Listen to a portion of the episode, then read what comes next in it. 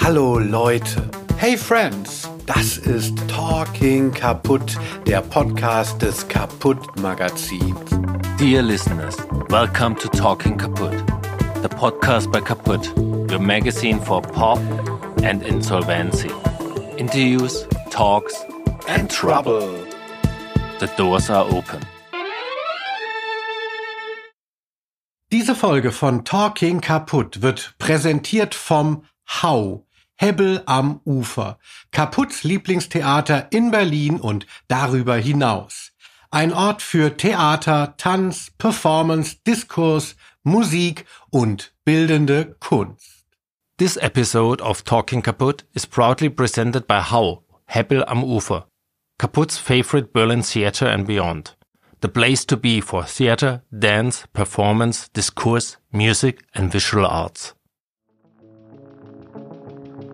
Dear listeners, today we happily present you a two in one episode of our Talking Kaput podcast, recorded during this year's edition of the Popkultur Festival in Berlin.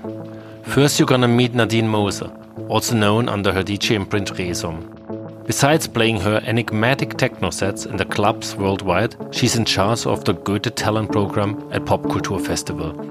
And right after Nadine, you will meet Georgian composer and producer Anushka Chkheidze, whose experimental electronic music is of high accessibility due to their engaging combination of striking beat patterns, spherical pads, and lots of crystal pop melodies. Anushka participated together with nine other musicians from all over the world in this year's Goethe Talent program at Popkultur Festival. Enjoy our conversations.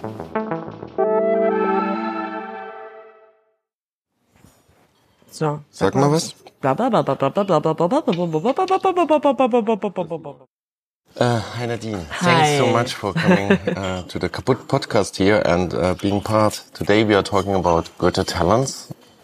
Maybe also a little bit about your own artistic things, but Goethe talents is in the in the center of our talk. So, how did it come you as a DJ, cultural active person, started working together with Goethe Institute on Goethe talents in the first place?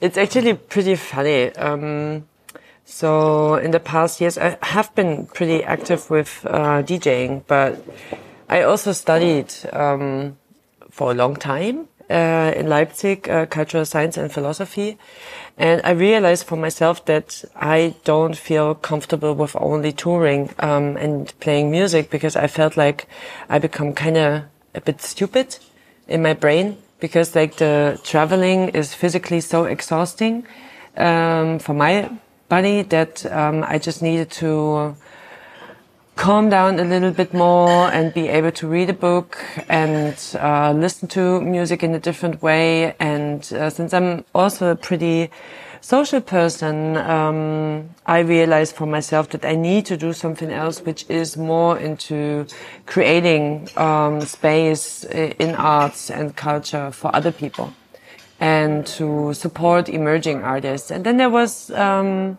the application on the website of Music Board. And since I already had a pretty good connection to Music Board and I was working with Goethe Institute as well before for my own um, travels and uh, workshops that I was doing, um, I applied and they invited me half an hour later and then I got a job. So it was really like, go, do, do. Berlin is so fast, right? Yes, so fast. are Yeah, so fast so here. fast. Yeah, compared to New York, I mean, who do you want to tell? yeah. so this is actually how I started, and um, I, for me, everything was pretty new um, because I wasn't involved with like, let's say, tax money and like all the um, structures in uh, public culture um, too much. Um, I mean, I organized a lot of events myself, but it was a different thing when you have to have like, okay, you need to have two offers, no, three offers, and you Yeah, then have to decide which is the cheapest one to the best condition, and this you have to order then. Yeah. which of course in the in the in the idea behind it is really clever but of course then you just look for more yeah anyways. But in a way, like it's that. not so far away from what we do on DIY organized cultural events too, because you obviously don't want to pay more than you have to, and you're looking the field and and try to find like where's the the good spot, which is the also working financially. So, so in a way, but but I know what you mean. The paperwork is more there. Yeah, it's way more paperwork. Um, but I also think that sometimes um, it's difficult because uh, if if I, as a let's say curator or programmer or whatever, um, when I have a certain idea and I know that I can work with this and this person or this and this company, but this company is too expensive, then it becomes a thing. You know what I mean? So it all works out right now and it's all good. And I learned so much in the last years um, that I'm actually really happy to be part of this team. Also, and that's um, the perspective I want to talk to with you about it is more the artistic perspective on the project, and therefore I guess it's helpful that you yourself, being an artist, would travel with Goethe to other countries, would travel on your own to other countries, so you know on eye level what these artists are experiencing and feeling, and what their expectations are, and maybe what were your problems on some trips you did to to corners of the world, and now you can help them like like not going into that mistakes. Um, I would be interested first. I mean, there were 10 awesome musicians yesterday on stage. They played together and I was super impressed. They built it from scratches. But how did you find those 10 people? Because there must be a lot of uh, applications and the composing of who to choose is, yeah, I'm interested in how that is happening. Well, it's actually not that I find them, they actually apply. So uh, we have a public application that's uh, being sent to all Goethe institutes worldwide in the so-called global south, um, Southeast uh, Asia and uh, or in Central Asia and um, African countries. Uh, or like the African continent. Um, we send it to them. We also have um, um, other networks that we send the application to, and then they apply. So I actually changed the application process a little bit because um, before, when I started, um, or like before I started, it was also open to people who were in the music network but didn't really produce music or was like more like journalists or like networkers or whatever. But in the first year, um, I realized this is not to go uh, going to work out because you need to have people on eye level. Um, so what we actually did is to change it and close it to make it only accessible for musicians, um, because then we could have like a result that's also um, beneficial for those who participate. So um, after the first um, experiences in 2019, I realized that my job is actually okay. Let's have some sound impressions. And now, now we are Yeah. listening to somebody staubsaugen on the balcony. Yes, Like, like what's staubsaugen in English? vacuum Cleaning. cleaning, vacuum cleaning. There's one thing in the world I really hate, especially on. No, today's not Saturday because my mother would have made it on Saturdays. I'm really traumatized by the sound of the vacuum cleaner going against the door of my child room Oh hmm. yes. every Saturday, Oh, and it was like my mother was not cleaning in that moment. It was like educating, like boom boom. Did Yeah, go get out last up. like boom boom? Get up. Boom boom. So Get I, I really hate like like I've never used. In, you can see it in my flat. I've never used a cleaner like that. Maybe I should I come. hate it. Maybe, maybe I should come and then clean for you. Oh, yeah, One yeah. day. I actually is, is like this a fetish of yours? No, it's not. I don't really have fetishes. I don't think. I don't think I have fetishes. I don't think so. We have, don't have to go there. Okay, thanks. so, okay, going back to uh, Goethe Talents. Um, so what I'm actually doing is um, selecting the people together with the people from Goethe Institute, uh, with Kati and uh, Razale this year. Um, and we're actually trying to form a band. You know, That's because that's what I thought. Like it worked too good last night, and uh, that it can't be just like like that's the magic. The magic for me is like when I run through the applications and there's this thing, and you're like, wow, okay, it's not perfect, but there is something, and this is this is the ma- magic for me. Like when I discover um, a certain character or a certain expression that triggers me. And to bring all of them together. There, there were a couple of others that I really wish would uh, have liked to invite, but it's only for 10 people. Yeah. Like, for example, there's this collective from Ghana. Um, they do pretty weird stuff.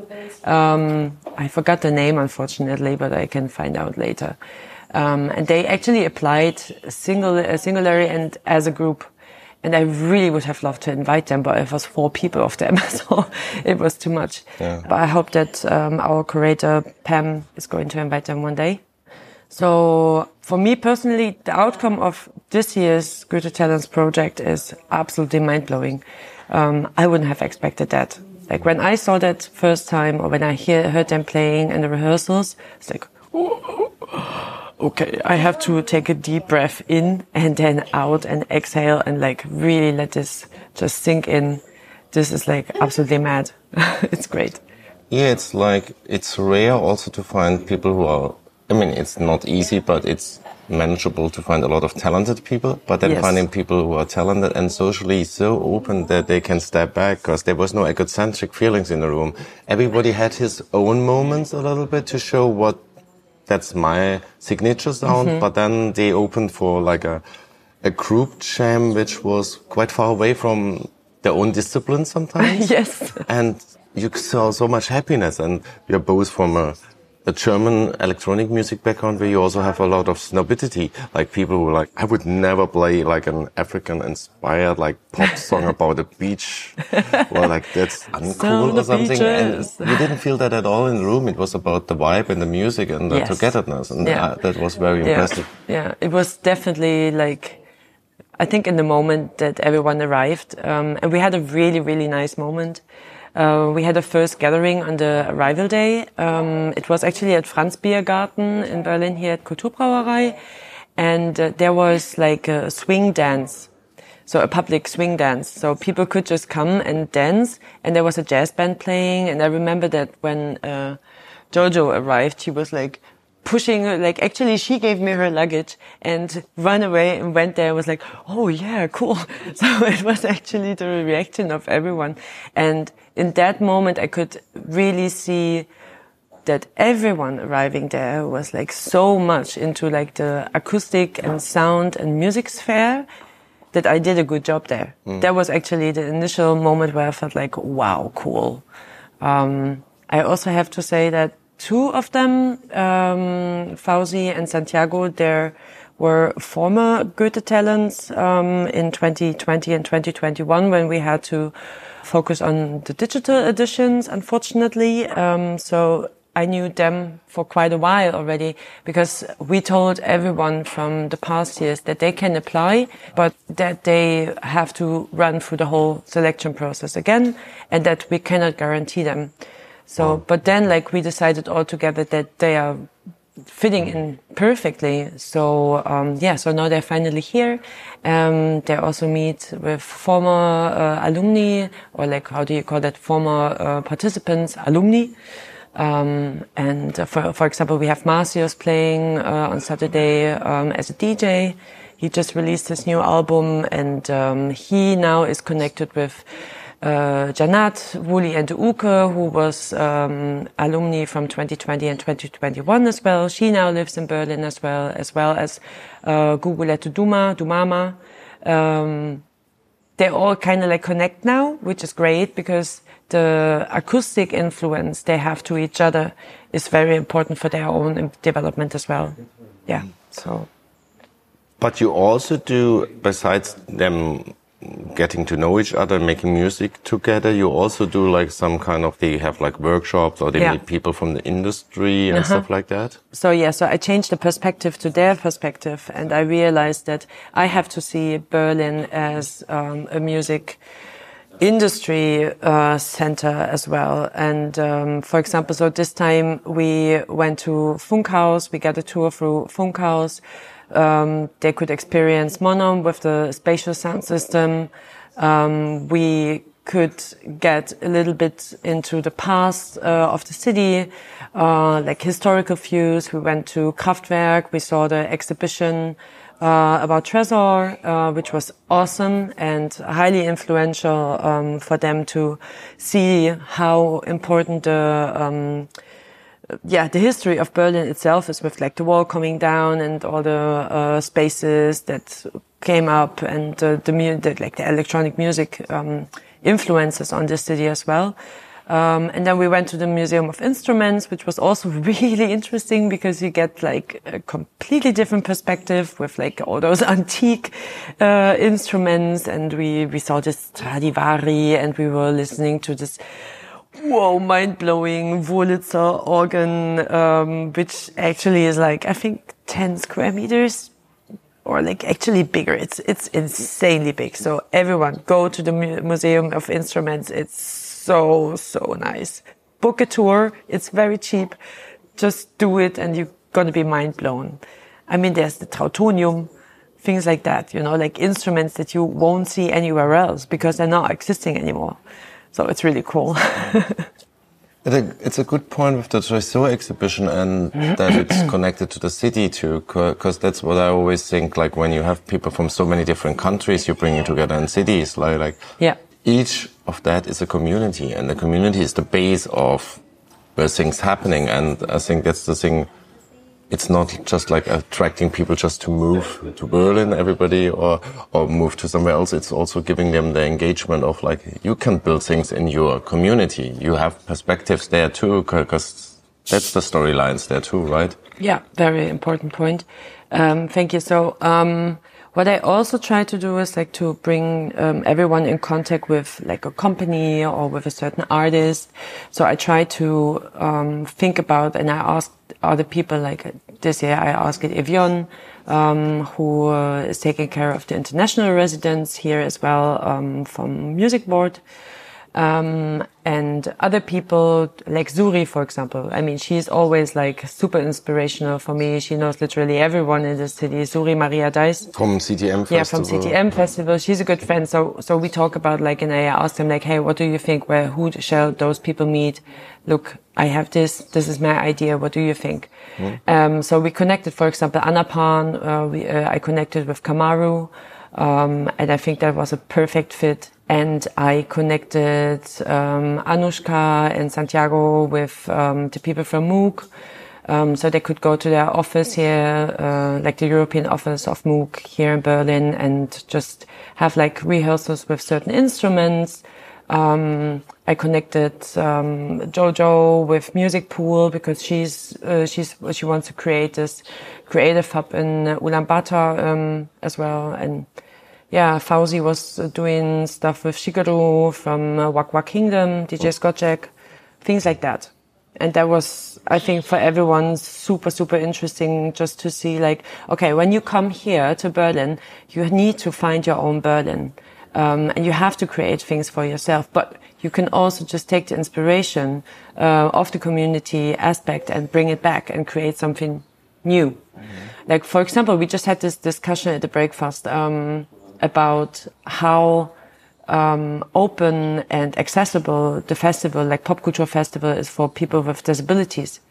I have never seen a festival which actually builds kind of streets for people in wheelchairs or having deaf performances or have an inclusive, like a public inclusive where people can, you know, they can read the music. Mm. And this is, this is uh, an aspect that I also try to include in the project. Um, so I highly want to uh, recommend people with disabilities to join the program and to apply next year for the Goethe Talents as well. So we can maybe have like people, um, yeah, include people with disabilities more as well. Mm.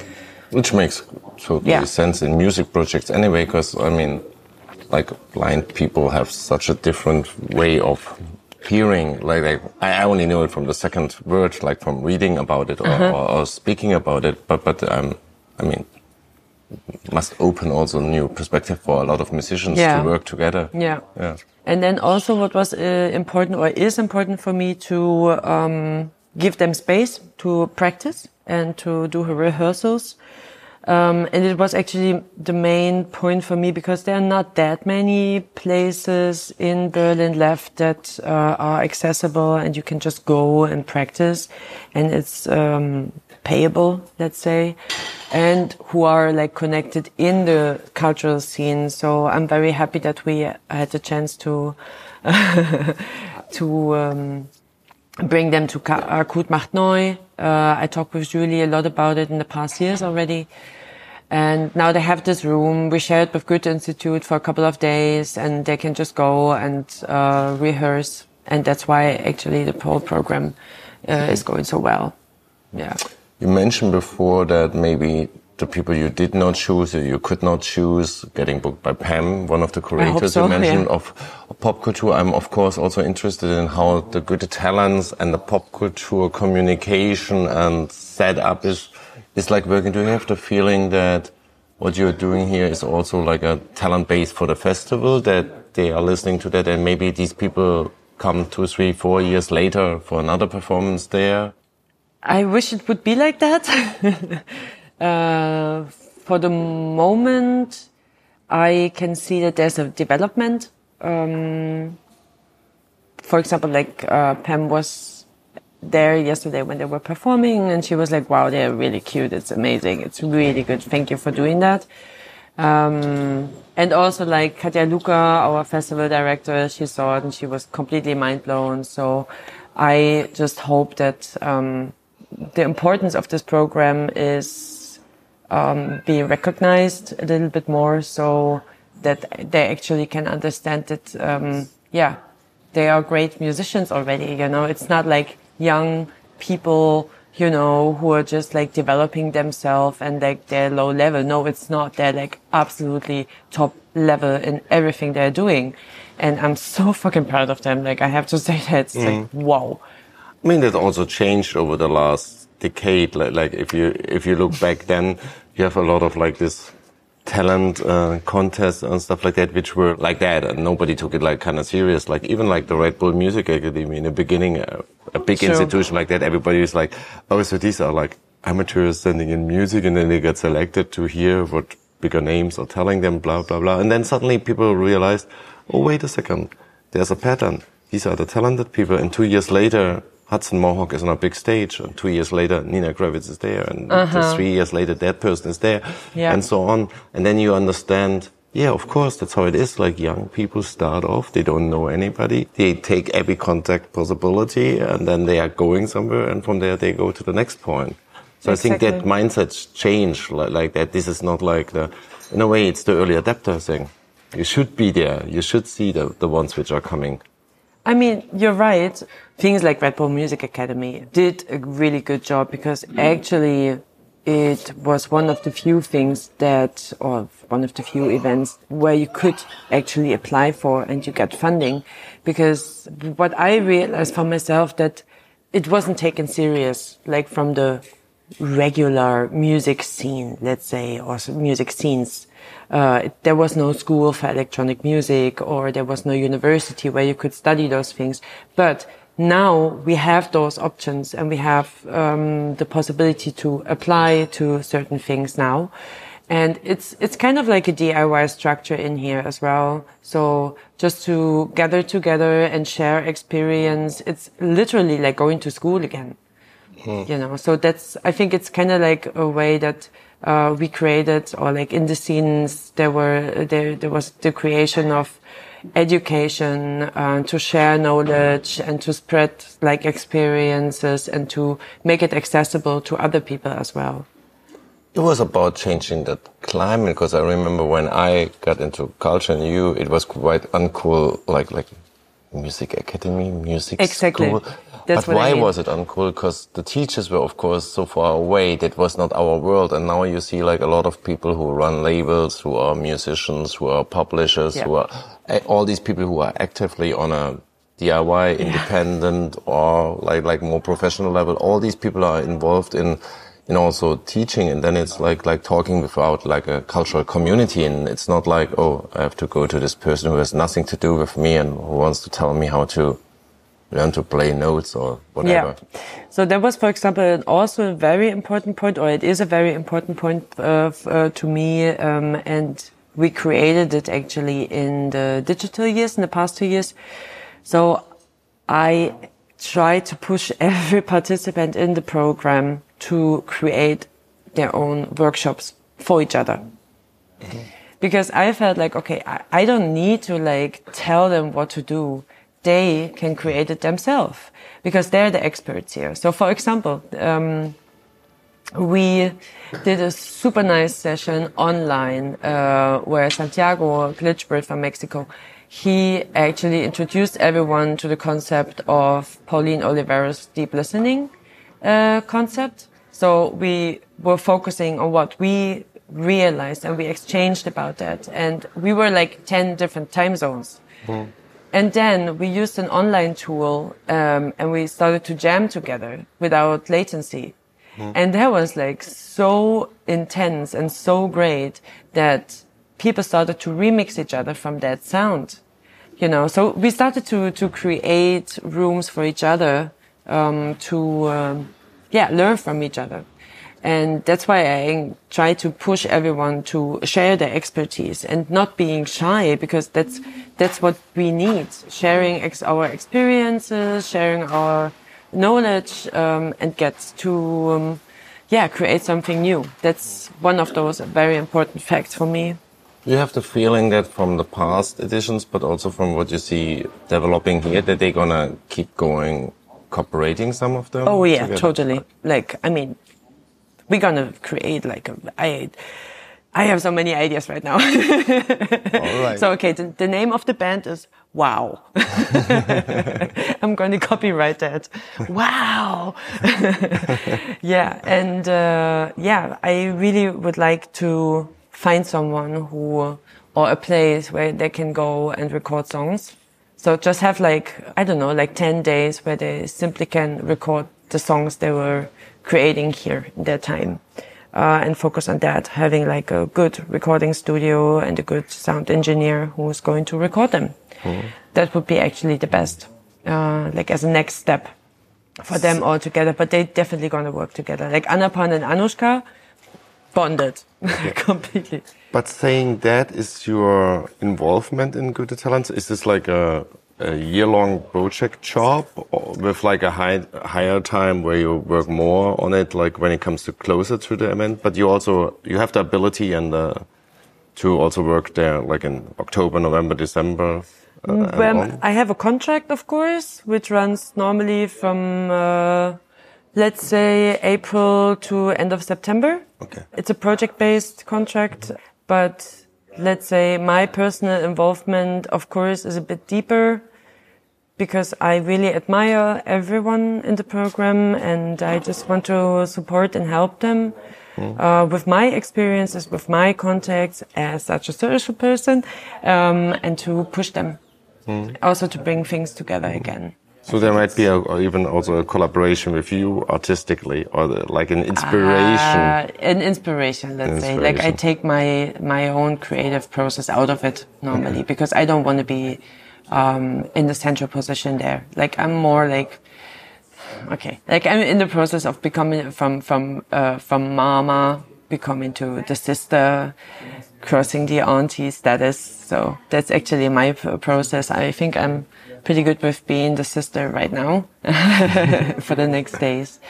Uh, and supporting them with the things that, um, yeah, and needs that they uh, cannot have because they're so, based here. So the last um, very open question, like if you have like a wish free for the Goethe Talents programming, what would be your biggest wish? What's next up? What should be there? What? Like for this year, I wish that all of them, as I said again uh, before, um, I wish they all could come back together and we could have like a professional sound recording studio session. That would be great. Um, and I wish for the program itself that it would be a little bit more highlighted in Popkultur's full program so that they actually could perform on a bigger stage. That's my wish. So yeah, and also like to maybe intensify the cooperation with Goethe Institute a little bit yeah, because I really like working with uh, with them, and uh, most of them are really, really humble people, and I really like working with humble people. so. Nadine, thanks so much for this conversation. I know how scheduled you are, so even more. I think you're more scheduled than me today. and now we are listening to another extract from the great concert from last night.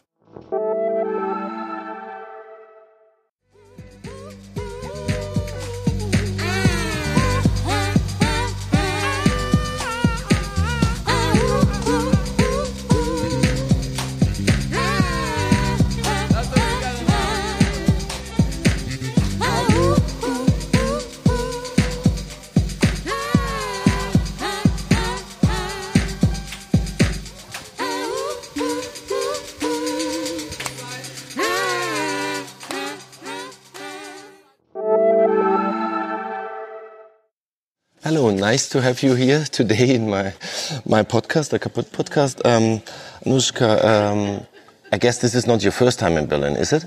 No, it's not. It's my third time, I can say, but it's longer than others, than other travelings. Firstly, I was just with my friends to see the city, and it was my first travel actually from Tbilisi. Uh, it was in maybe 2018, yeah, or 17, yeah. And you remember what you saw back then? What you did? It was October. It was quite cold already, and I was like, um, firstly, we saw maybe modern art museum, as I remember, because we were living closer, and that was my first uh, feeling that oh, some really interesting stuff is happening here, and uh, every people could find something for themselves. I mean, there's place for everyone, every kind of people, and I liked it. Yeah, that's true. Like I, I live in Cologne now for 20 years, and the city is much smaller. So I'm always jealous what you can organize in Berlin, and it's like 300 people coming, and like in Cologne, you're like 30 people maybe coming, and you're like. Yeah, yeah. We have realized this also for this traveling because we are 10 from different countries no, but all of them, we are really comfortable here. I mean, we have fun, we are working. I mean, no one has problems. I, it, it means that there is a place for different cultures or something like that. Mm. As you mentioned, your colleagues and um, Goethe talents, what I wondered would also be my next question. You're coming from a small town in your home country. At the stage you went to Berlin, did you already live like in Tiflis back there, or you were still living in the in the small? No, I, when I was uh, going to school, I was living with my grandma and with my brother and sister, because my parents were young and they were working in the city, and it was. I think it was good decision. It sounds like strange from the beginning why they were living with, with grandma and were their parents or something, but it was good decision because um, uh, we had really free space. I mean, that's the place where you don't need car. You are just walking. You have bicycle. Um, you have mountains outside, and you are going to teachers or to some classes. But everything is really hundred steps or something, and uh, it was giving us uh, freedom so I, I love this time. And later, when I start my bachelor, of course, I moved to Tbilisi because there was no option to stay there. The small city was Kharagauli. Kharagauli, yeah. yeah. It's difficult to say, but it's Kharagauli. and how many people are living there, just to get like an idea? Actually, it's a big region, but uh, like a city is really maybe 3,000 or something. Wow, yeah. so it's really small. It's really small. Yeah. But that also means, as you started, I read a little bit like your, your relationship with music early, it was rather your grandmother being influenced than your parents for that? No one is like a really musician in my mm, family, but um, they have good ears, all of them, I can say. And in Georgia, every people sing. I, I, I, can say that every people could sing. Really? Yeah, they they are really. How could I say? They love singing and they have good ears and something like that. Uh, just my grandma was someone who was playing on the piano, and um, I cannot say that she had influence on me. Just I started playing on our piano when I was three, just myself to make something. I was interested in it, and I have a really old interview from my city town. I mean, it was like a Kharagauli magazine or something like that. It's really small, but I was six and I was saying I want to be composer. And it's so strange that um, after I was not thinking like that, but in child, childhood I was thinking that I want to be. And I found um, five years ago this magazine that I'm really little and saying this. It, it was really strange. Did you show it back then your parents? What did they say when you originally said it as a kid? Uh, I remember that when they were coming to Haragaulim, I wanted to show to them my pieces, but no one was like mm, interested or something like that. Yeah, okay. I can say just my grandfather realized, uh, oh, maybe she wants to go to the piano classes, and honestly, I did not like these piano classes. I was just going. They were strict beats and pushing on your hands to like that. And I did not like these rules. I just loved to play myself. But I have finished these classes in any case. Uh, it was six years when I was going to the piano classes. I was always lying. My mother brought me to the piano lessons, and I was like, "Oh, nobody's opening, nobody's opening." I didn't Yeah. even push it, and then because Yeah. I didn't like it either, it was just like this. Yeah, Yeah, because which is a earlier times they were really strict. I can say. Yeah. Yeah, they have um, all the people have this kind of stories that they hate piano classes because um, I, I don't know. Maybe teachers were really strict or classical music a bit tricky. And later on, was it like um, when they realized your parents that you want to be a musician, that's your career thing? Did they try? Were they like, okay, that's good, or were they more like, oh, it's a tough way. Maybe you should go for a real job. Yeah, I can say that when I was maybe um, 15, I stopped my piano classes uh, and also dancing and lots of things. Art. I don't know why, because I was thinking I need to concentrate on my bachelor and choose some subject. It was like a full of stupid things. My mind was like, yeah, just you must choose something professional. I don't know. And um, later I remember when I was 18 and started my bachelor, I have realized that, okay, I don't, I don't want this kind of things. Okay, I learned this social sciences, psychology and philosophy, but I'm not so interested in it. I'm more in arts. So I started college, and when I made first two or three pieces, they listened to it, and okay, that's something. And um, my parents are more clubbing than me in real life, and it's really funny because they are saying, "Oh, you- must do something more dancey or something," and I'm saying that no, I'm not so dancing. I don't know how to do. Uh, and we have different different perspectives, but now they are following. They believe in it because uh, they see that I'm happy, and that's most important for them. Not like uh, how the music is, or you know, for parents, it's the most important how you feel and how you are. Yeah, also they get older. Like even if they were like rapists in the beginning, they are now maybe listening to more diverse. Are they still Yeah. going out? Are they still like culturally seeking and active? Your parents? Or? They are really active, but it's not in common in Georgia. I mean, mm, people after 40 years, Yeah. and they are 45, 46, they are really young. Um, they are not going out. They are not trying to express themselves. It's problem a bit in my country. Which is interesting because you mentioned everybody sings, so it's a very musical country. Yeah, it's very cultural. families. Ah, it's all Yeah, behind. I mean, uh, they are a bit. I don't know what why they have this feeling, but my parents are really open. They are going outside, going to the clubs, uh, meeting their f- friends. They are more more open, but some people are just behind uh, everything, staying uh, at home because that was really difficult time in Georgia in 90s, and people here are really preserved and they could not mm, express. They think most of female, I mean women, just staying at home. They are they're housekeeping. I mean, they don't have their own things to do sometimes. That's but it's changing now. That's what I wanted to say. There's also like the political system, the the social block like everything was like. It, there were pressure. There were also like like this classical ideas of like the neighbors watching what you're doing, so you try to to be more.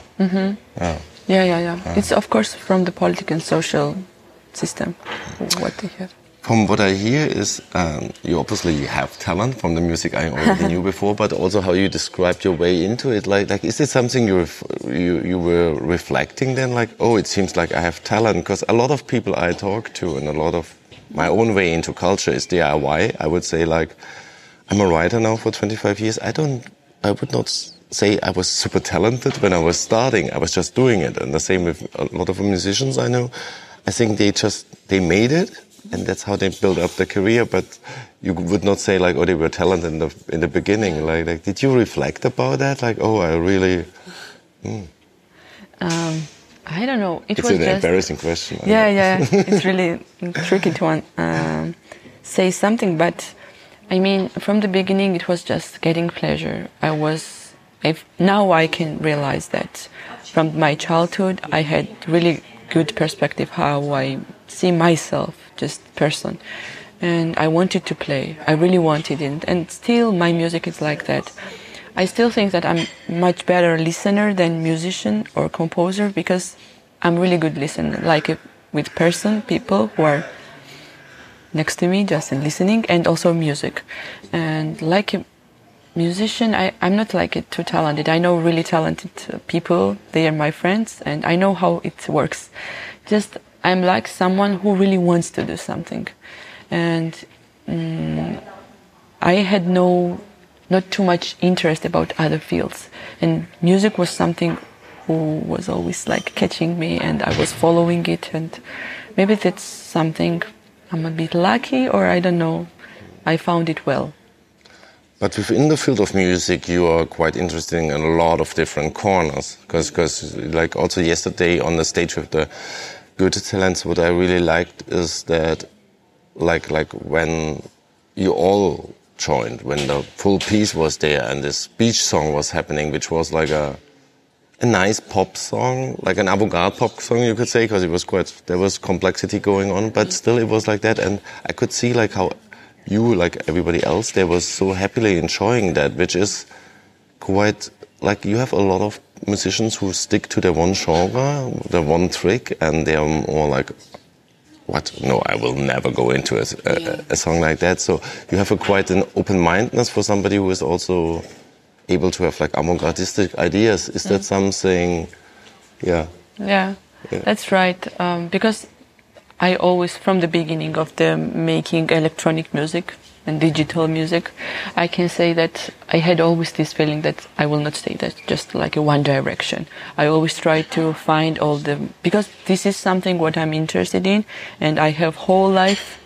Um, uh, in the future and I, I could not stay just one direction i want to try a lot of different kind of things and um, i like this kind of artists who are trying different kind of things of course i love some of them who are really choosing one direction and uh, they're reflecting on me like for example i don't know my favorite Boards of Canada. And they always have like uh, something melancholy and also some stuff you could always um, find that oh that's Boards of Canada. Mm. and maybe in the future someone could not say about me oh it's anushka or not because i will be in a different things but i like it. Well it also goes to a different kind of area so maybe the people who go for your solo albums would even not know you made the music for this theater play or for this soundtrack because i mean look at radiohead like what colin greenwood is doing he does so many projects and i think a lot of people just knew him from Radiohead, and other people who are open themselves, they also, oh, he did that work, which is like, okay, that's maybe too minimalistic for me. This is like orchestral. I still, yeah, so, yeah, so, all right. Yeah. Is that um, mentioning all these different fields? Do you have the feeling they are separated, or they all bring something into each other for you? You mean in going to dance, what we did? Yeah, like like does the theater ideas or music or, or film ideas come come back to your music, like yeah. solo albums, and yeah. do you have different sound pools, or is this yeah. all like like one big thing for you? And then, um, I always feel that I have something um, which I put. I mean, for example, if this this is a theater music or it's for just my for my solo album or it's collaboration with other people still i have something what you could realize that it's uh, it's my sound. But um, i'm trying to work differently for them. I mean when it's theater and it's like a how could i say when you have theater and there are people from different kind of perspectives and it's not like just musicians and you have really open space to work on music because no one is into music. They are in a different kind of things and you are part of one big piece, but you have music. And when you have collaboration, you must be sometimes step back because someone is making something good and you must not put too much into it. You must respect others' music as well. And when it's own album, it's like a, hmm, you could do everything. But it doesn't mean that it's much better than others. It just means that you work differently. Mm. Yeah. Is it also switching from like the artistic creatively part of it? Is it also something which makes like make the economical situation easier to have all these different fields? Because obviously, theater sometimes it's better paid and it helps you like working on the album to to also be in that field. Is the do you have like are you also strategically going in different field or is it always the artistic perspective that makes you make decisions? Uh, honestly, it's like just interest because in Georgia, you are not well paid in the theater at all. It's like uh, the it's economically it's bullshit. I can say because yeah, no one is well paid as an artist or actors. No one. Mm, just it is something group of people who really wants to do something creative, and I was always interested in from my childhood in theater because you are some people are watching theater like oh music is like a background for it and it's not background it's really important thing for theater that was interest why i started working because i wanted to put more music in the theater and to have some accents or something to make some peaks in some parts and not just like a background. Uh, and with the artistic way i just interested to try lots of things. Not like a, I must do it because I want to be well paid. But maybe later I will need it because I'm still like uh, young and trying to have everything and am I'm alone? And I could um, hear about myself uh, with these jobs, if, if I could call job. But um, later I don't know what I will need. Yeah. I mean, it's a job, or you you you are musician like full time now. Yeah, Yeah. I'm more focused on it. I'm not Yeah. like trying. Sometimes I, I think maybe I need to try something to have like a job, but no, it's better. So after something is coming for me and starting working, and it's for me more, I'm more focused on it. Yeah. I also found that you are working on a project in Basel combined with like architecture. What's that about? Oh, that's really crazy project. Uh, it's my third vinyl, I can say. It will be. I'm working now on it, and it was like a traveling in Basel. There is new building, Biozentrum. It's like a research institute, and uh, they renovate it. They need 10 years for it to renovate and after they invite me to see the building and make some record field recordings there and to make some pieces for it. And that was quite in- interesting for me like working with architects and some workers. We are just painting or something there. And i was really alone in this building maybe two or three weeks making some field recordings. I recorded piano as well inside the building.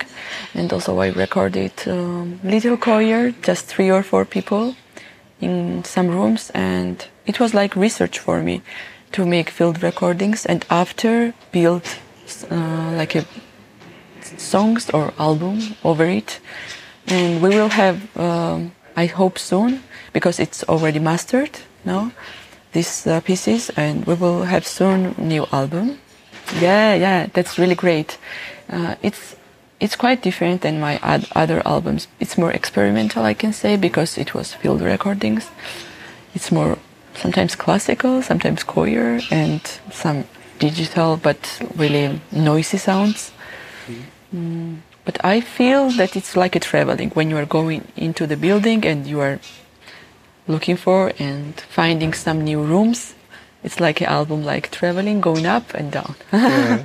It's also nice to have like like this this real world going into the imaginary world and then coming back to the real world. Yeah. way, yeah. I also read that you are sound studying in Utrecht, or you're studying that. yeah so i'm starting now It's just I always uh, yeah. It's kind of impressive because you somehow it sounds like everything is already laid out. You have so many projects and you, you're doing albums, and then you start studying again. So what's that about? Like it's the curiosity so huge for learning, learning, learning. still? I can say that um, I did not have academic knowledge, like just piano, but also I was not so good with scores and notes. And after I had just college and I was making things just myself, And uh, in Tbilisi, I have realized that okay, I have not had opportunity to go to study because in Tbilisi you don't have you have just one conservatory, and it's still new to start there. And I wanted to try, to try in another country these kind of things, how they have this stage, how they are looking for. For example, now I'm Berlin, and I saw in ten days much more things than maybe in one year in Tbilisi. I mean, in Tbilisi, there's lots of things what is happening, and I'm working on lots of projects. Um, yeah, I must be honest, but um, still in Berlin, you have how could I say, and also in other countries, I'm just interested in how they do it. How there are lots of mm, people who are like me. I mean, um, they are making much more things. They're much more. How could I say? Uh, maybe professionals or something like that. And uh, I, I, I felt that I felt that okay, I must start something new to get education. Maybe it will work. I don't think that every artist need it that to get knowledge. Or so maybe I don't need it, and maybe it will not work. But if I will feel that I will losing inspiration or something is going like in an angle and I could not move, I will stop it. I, I don't have this kind of like I must like a master degree, like a musician or something. I mean, the last days must have been a learning process too, because mm-hmm. you meet people from mm-hmm. nine other regions in the world. You socially meet them, yeah. you have talks, but then you also interact with them uh, in music. And after that days, I mean, you use you scrap it from nothing, like a, yeah. a, concert together. This is like a quick learning process of others. Maybe yeah. have two day, two years of study to have so much experience because mm. it's like you're there in the field. Yeah, yeah. that's right. Yeah. Sometimes you could learn more in five days than maybe in two years. it's depend on. Uh, but yeah, I just wanted to try it. To come to that um, music I heard yesterday at a, at a concert and. Um, the action, how do I have to imagine it? Like, like, you all get introduced, you talk a little bit small talk, and then suddenly you're in a room together, and yeah. like like. It started like with listening music because we were in Santi's room here exactly, and uh, it was like um, just sharing each other what we like or what we are listening, and also that was really. Uh, good that we met for the first day in the presentation and show each other our pieces. And it gives us, oh, this, he's making the, this one, he's making, and who will get fit, But after happened that we hired like one studio or two studio, we just randomly separated, started playing and jamming, and after realized, okay, everything works. We, we, we need each other for this. And it's, it was my first show when I was so having fun or something because uh, I'm almost every for the every concert alone on the stage and just playing. And I have realized okay what is the band? I have realized just now. And everyone had this feeling. Someone did not know how electronic stuff is working. And after oh you are doing this. Okay now I understand what is happening behind the laptop or like synthesizer and drum machine. And yeah, it it it happened uh, surprisingly, really easily. I don't know how it happened actually because um, yeah, it was really in three days and five songs, and I like them, and it's really crazy. Yeah. yeah. I mean, the good thing is, as everybody knows, this is like like we're meeting, then we have to do this concert, so we have to be in a way quick, it's also that I guess people maybe are not so egocentric as they are normally. When you're in a real band, it starts like like this is a long time territory definition, so I have yeah, to make yeah. sure I get like my crowns here uh -huh. and stuff uh-huh. like that. And it looked more likely everybody had his moment where he, he she could show that's yeah. my thing, but then also go into the, the, the play with the others. Yeah, you're and right. It was very smooth how it all came together because. Mm. And it's the way also that I'm always looking for it that if I like artist, I like person as well. I'm this kind of person because okay, some people are really crazy and maybe they don't have good personality, but they have crazy music, but still I'm this kind of person and these people are really good. I mean, they have really good good souls. So if you could find it well, after everything works. For me it's like that because mm, if someone is trying too much pressure or they're trying to be egocentric. They are not uh, going steps back when something is going front. I don't know how it works. Yeah, it's difficult to find people who are generous to each yeah, other. they're really good people, I yeah. can say. Yeah. So you also find time to talk and know a little bit yeah, about yeah, their always. backgrounds. Yeah. Uh, are they also like from smaller towns, or are they? Um, you know that. Um, mostly they're in from the country centers, but uh, I mean, um, no one is like from real village as me, mm. maybe. but I don't know. Yeah. Mm -hmm. Can you say what you are searching in music? A very open question, but is there something you would say like that's that's the thing music gives me, and only music is able to give me that? Um, I learned it actually. That uh, from the beginning I was, and I'm still like a bit shy, and music was something how I could express myself. It started like that, and still it's going back like that. Still, I like being alone sometimes or something, and when I'm playing or making, I'm mm, I'm really free, and so it's just freedom for me, maybe. nice. So next up is the album you just finished, and and and the study beginning, and then you have, I have already. Are you working with like longer plans? Do you have like um, two, three years yeah. ahead what you want to do? That's uh, something that I, I will finish this album and we will like, it's finished actually, it's mastered. We need just vinyl cut and cover and these kind of things. And it's working well. And I have some concerts and want to start my artist managing because I found really good woman and I hope it will work well to start artist managing better because I was making everything myself earlier. Oh, so you, yeah. you found the manager yeah, for you. Yeah, yeah. That is, that's great. That's great. And uh, yeah, we will see. I want to work more with choirs and acoustic instruments because yeah, it's something what I'm really interested in. I think that electronic music composers must try more, how could I say, computer music is really easy for now for everyone and everyone could make something. So we must work harder to express that it's really something what which has value. Mm. That's an interesting sentence because in a way, at the end, it's about what the music speaks, right? Even with the most sometimes the most simple equipment, and yeah, it's easy to make, but then it works. And sometimes you have all that instruments and you have all that thing, and no feelings are transported. My last question, like coming circles to, is I guess you move for the study to Utrecht. Yeah but we also talked about like your your home country and, and the situation. So like like in the long term, did you always want to try also to live there or come back there, or is it more likely transitioning out into I'm other inspired parts? by my country, so I want to go back. And also, I don't like when the people are trying to leave their places, because there are some artists they want to go and, and study and move to another place, but still if you are showing something, it's the most important what you have background.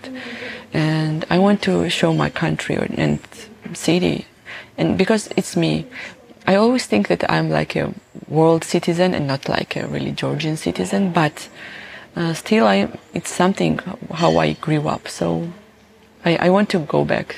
Just I want to research and continue working where I born but international or something like that. yeah.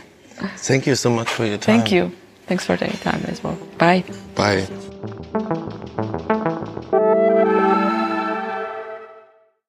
Diese Folge von Talking kaputt wurde präsentiert vom Hau, Hebbel am Ufer. Kaputts Lieblingstheater in Berlin und darüber hinaus.